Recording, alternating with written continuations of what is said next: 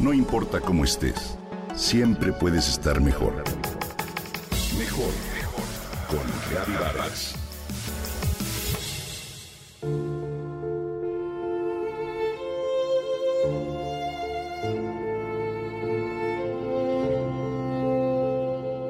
Hace una semana se cumplió el centenario de la muerte de uno de los escritores más importantes de la literatura universal. Me refiero al francés Marcel Proust, que nació en julio de 1871 y murió el 18 de noviembre de 1922.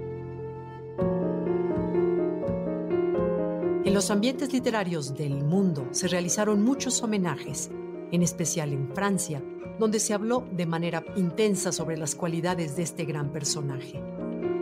Pero, ¿por qué Marcel Proust es tan importante?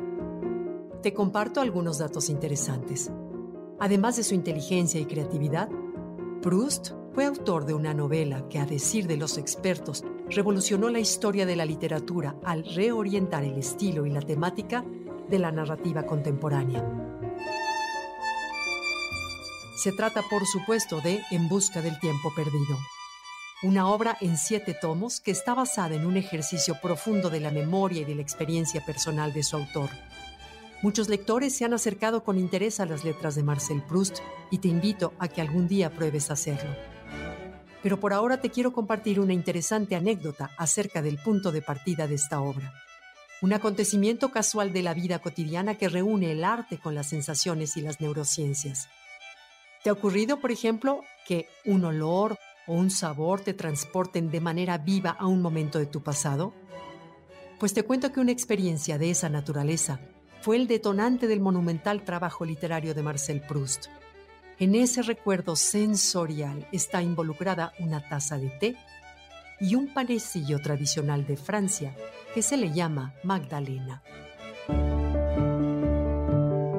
Tal vez las conoces.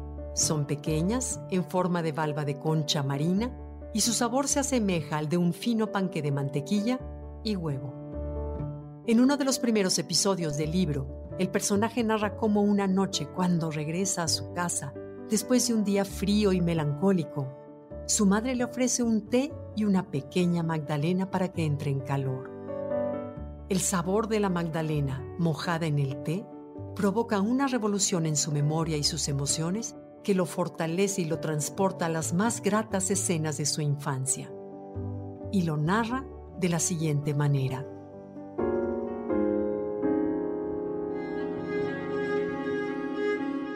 Un placer delicioso me invadió, me aisló,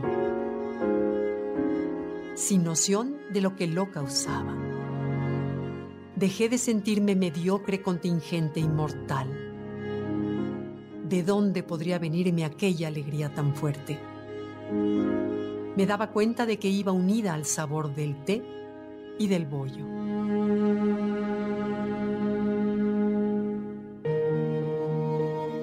Esta escena, de unas cuantas líneas, reproduce un movimiento sensorial que tiene un tanto de misterio y un tanto de explicación científica. El doctor Lauren Frank de la Universidad de California en San Francisco explica que cuando se forman los recuerdos, el hipocampo del cerebro une las partes que intervienen en la memoria. La vista, los sonidos, los sabores y los olores. Puede pasar mucho tiempo y cuando experimentamos el mismo olor o sabor, todas las otras partes de la memoria se vinculan y se reactivan de manera muy intensa.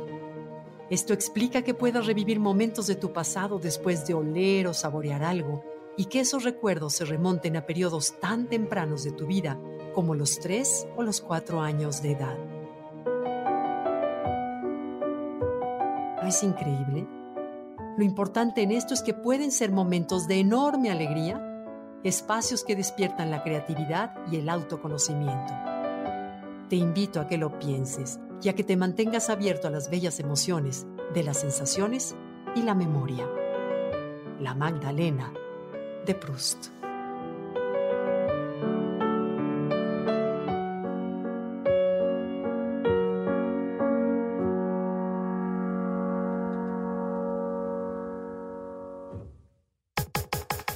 Comenta y comparte a través de Twitter. No importa cómo estés, siempre puedes estar mejor.